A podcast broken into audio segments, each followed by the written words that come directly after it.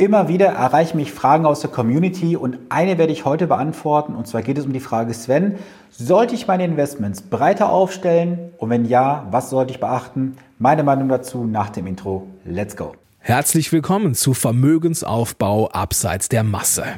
Hier bekommst du Tipps und Tricks zu den Bereichen Geld, Kapital und Wohlstand.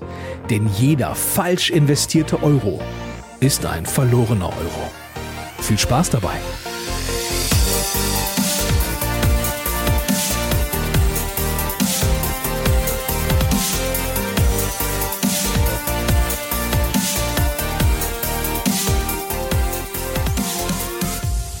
Mein Name ist Sven Stopka, ich arbeite als echter Honorarberater und unterstütze jeden Tag Menschen dabei, bessere und solidere Entscheidungen bei ihren Finanzen und Investments zu treffen, ohne dass diese Menschen Angst haben müssen, irgendetwas dafür in Provisionen zu bezahlen, denn als echter Honorarberater ist das ein Fremdwort für mich. Bevor wir mit dem heutigen Thema starten, abonniere doch diesen Kanal gerne, falls du es noch nicht getan hast. Dann bist du immer up to date, bekommst die aktuellen Informationen und bist dann immer auf dem neuesten Stand. Ja, wie bereits im Intro erwähnt, gab es eine Zuhörerfrage aus der Community und diese Frage werde ich jetzt gleich einspielen, damit du weißt, worum es geht und danach gibt es meine Antworten und meine Meinungen.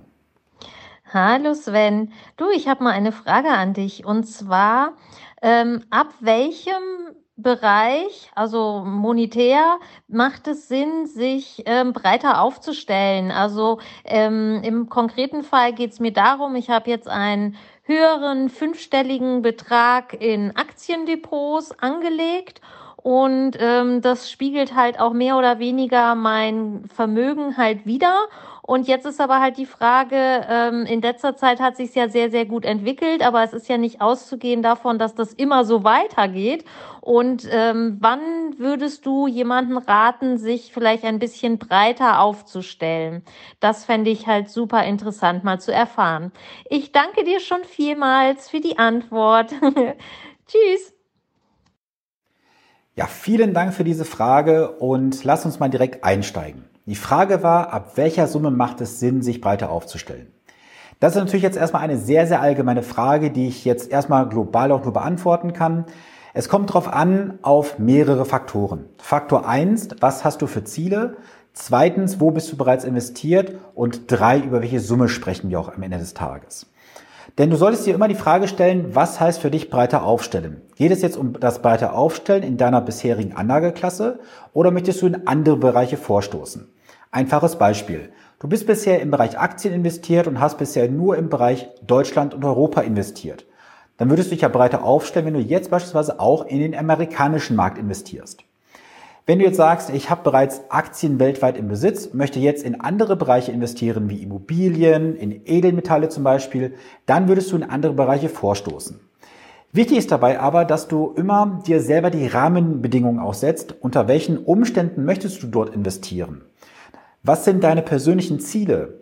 Und ich gebe dir auch gerne ein Beispiel dafür. Stell dir mal vor, du sagst, ich kann mein Geld vielleicht nur zehn Jahre entbehren und investieren. Dann würde vielleicht ein Immobilieninvestment unter Berücksichtigung aller Faktoren wie Kaufnebenkosten, Unterhalt etc.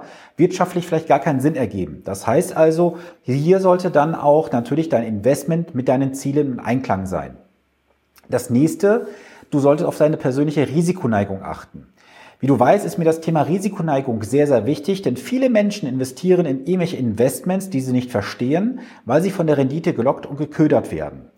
Und gerade auch in der aktuellen Zeit, ich meine, du hast es vielleicht auch mitbekommen mit GameStop und was war es vor ein paar Monaten, Wasserstoff, das ist ja gehypt worden ohne Ende.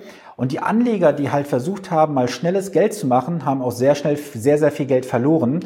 Das heißt, ich möchte dich bitte davor bewahren, jetzt in irgendwelche Sachen zu investieren, die du A nicht verstehst und B auch, ja, für dich vielleicht vom Risiko zu hoch sind. Das ist das eine. Dann hast du dir auch die Frage gestellt, na ja, jetzt hat der Markt sich positiv entwickelt, geht das jetzt so weiter? Ich stelle mal die Gegenfrage. Warum glaubst du denn persönlich, dass du besser sein könntest als der Markt? Der Markt macht die Renditen. So, und warum vertraust du jetzt dem Kapitalmarkt nicht einfach? Denn schau mal, du hast in den letzten Wochen, Monaten vom Kapitalmarkt eine gute Rendite bekommen, wie du selber gesagt hast. Warum versuchst du jetzt im Kapitalmarkt zu misstrauen? Bist du vielleicht von der Risikoneigung zu hoch investiert, zu deiner persönlichen Risikoneigung? Das könnte durchaus der Fall sein. Und ich kann dir durchaus mal den ganz ernst gemeinten Tipp geben. Überprüfe mal deine persönliche Risikoadjustierung aktuell von deinem Investmentportfolio zu deiner persönlichen Risikoneigung. Wenn du wissen möchtest, wie das genau funktioniert, dann sprich mich gerne an. Ich kann dir da gerne weiterhelfen. Dann habe ich mir nochmal notiert als Hinweis, ähm, dass du dir mal die Vergangenheit anschauen solltest. Denn schau mal, wir können jetzt wirklich auf Jahrzehnte, teilweise auf Jahrhunderte von Daten zurückgreifen. Wenn wir uns mal anschauen, in der Zeit von 1926 zum Beispiel jetzt bis 2021 ist der Aktienmarkt über die Zeit komplett positiv gewesen. Das kannst du jetzt auch zurückrechnen über verschiedenste Zeiträume und ich betrachte persönlich immer zehn Jahreszeiträume. Wenn du immer zehn Jahre aneinander packst, also ich sag mal von 1926 bis 36, 27 bis 37, 28 bis 38 und das fortführst bis heute, dann wirst du selbst bei einer hundertprozentigen Aktienquote über zehn Jahre keine negativen Renditen gemacht haben. Jetzt weiß ich natürlich, dass im Markt wieder sehr viele ähm, ja, Crash-Propheten, Experten, wie sie sich nennen, unterwegs sind, versuchen jetzt die Anleger zu verunsichern, weil sie sagen, hey Leute, der Aktienmarkt ist gestiegen so exorbitant, das kann so nicht weitergehen, was passiert jetzt in den nächsten Wochen, Monaten, viel zu risikobehaftet, geht in irgendwelche Investments wie Bitcoin oder sonst was rein. Vor solchen Aussagen kann ich persönlich nur warnen. Denn die Angst war noch nie ein guter Ratgeber, wenn es ums Thema Geld geht. Bedeutet für dich also, du solltest im Kapitalmarkt vertrauen und investiere gerne in Aktien. Die Aktien, das sage ich doch ganz offen, sind die geilsten Investments überhaupt. Denn schau mal, du hast über die vielen Jahre, Jahrzehnte kaum Skandale gehabt im Bereich der Aktienfonds. Natürlich gab es mal einzelne Unternehmen, so à la Wirecard, wo es ein paar Probleme gab. Aber wenn du breit streust über kompletten Weltmarkt von Aktien, dann kannst du dich ganz bedenkenlos zurücklehnen und sagen, die Aktien sind gut investiert, ich bin breit aufgestellt und dann wirst du auch eine Marktrendite mitnehmen von wahrscheinlich 5, 6 Prozent oder mehr. Das kommt natürlich darauf an, was du für Fonds benutzt. Aktive Fonds, passive Fonds, Indexfonds, ETFs, was auch immer. Da sind die Renditen sehr, sehr unterschiedlich. Aber ich persönlich kann sagen, dass ich meine Aktienquoten durchaus in den letzten Wochen auch hochgefahren habe und auch in den nächsten Jahren ausbauen werde vom Engagement. Denn ich selber bin auch in Immobilien investiert, das sage ich ganz offen. Und diese Immobilien machen mir gerade auch teilweise sehr viel Kopfschmerzen und Arbeit.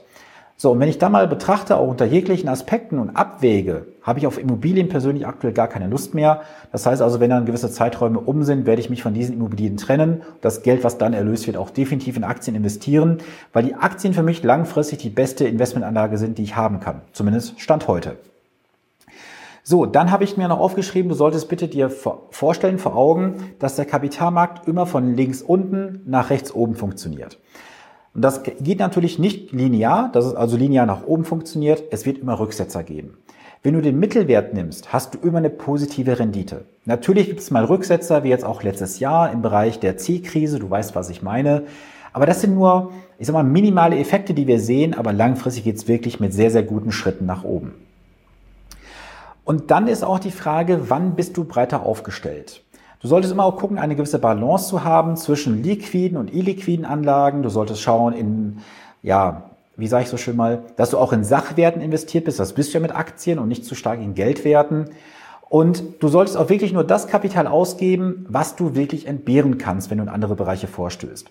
Denn oft machen Anleger den Fehler, und ich kenne da selber zwei Fälle, die sind vorgestoßen in Bereiche, die sie nicht kannten, weil dort mit großen Renditen gelockt wurde. Und was haben sie am Ende erfahren? Einen Totalverlust.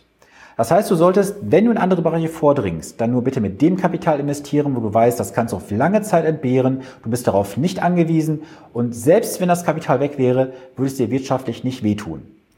Und ich kann dir eines auch sagen, dass gerade wenn du dir mal auf der Zunge zergehen lässt, dass das Geld nicht wehtun darf, wenn es weg ist, dann würden viele Anleger da draußen höchstwahrscheinlich viele Investments nicht tätigen, wenn sie wüssten, dass das Kapital weg sein könnte. Natürlich steht auch in jeglichen Unterlagen zu Investmentfonds, dass ein Totalverlust möglich ist. Nur da frage ich dich ganz ehrlich, was müsste passieren, dass alle Unternehmen in einem Fonds komplett insolvent sind? Das ist höchst unwahrscheinlich. Also ich persönlich sage dir, ich vertraue dem Kapitalmarkt zu 100 Prozent. Ich mache kein Timing, kein Picking, nichts. Ich investiere einfach.